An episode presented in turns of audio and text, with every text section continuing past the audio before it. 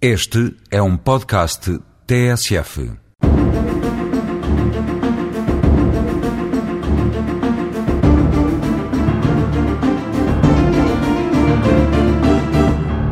A reforma do mapa judiciário, isto é, a nova orgânica dos tribunais portugueses, que está em discussão na Assembleia da República, é sem dúvida a reforma mais importante, se calhar a reforma do século XXI da Justiça, aquela que é estrutural no funcionamento com eficácia da Justiça. Esta reforma, se for bem pensada e melhor executada, servirá para dar uma nova dinâmica na imagem e no funcionamento dos tribunais.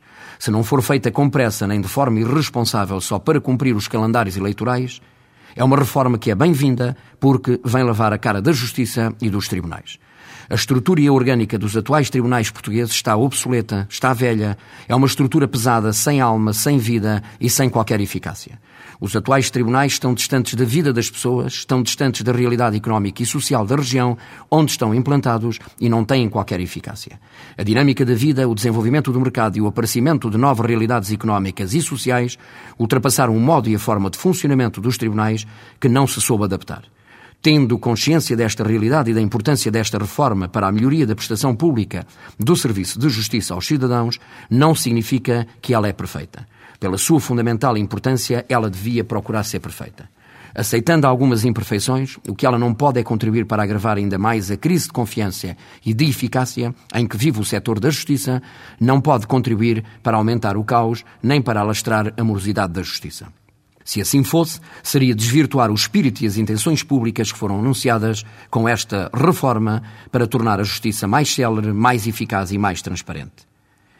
Se este novo modelo for transparente e leal, que não tenha nada escondido por trás, se mantiver intocável os princípios do juiz natural, da inamovibilidade, da isenção e da independência do juiz no desempenho das suas funções, e se trouxer uma melhoria no serviço que a justiça presta ao seu destinatário, sejam eles cidadãos ou empresas, contribuindo para que a justiça deixe de ser definitivamente um obstáculo ao desenvolvimento económico, pouco me importa que não se cumpra a régua e a esquadro a Constituição.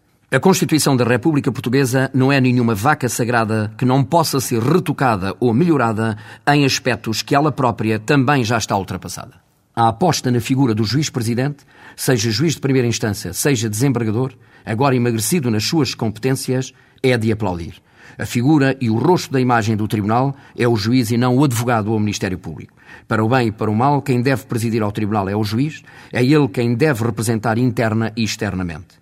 É o juiz que deve zelar, gerindo e coordenando o bom e eficaz funcionamento do Tribunal.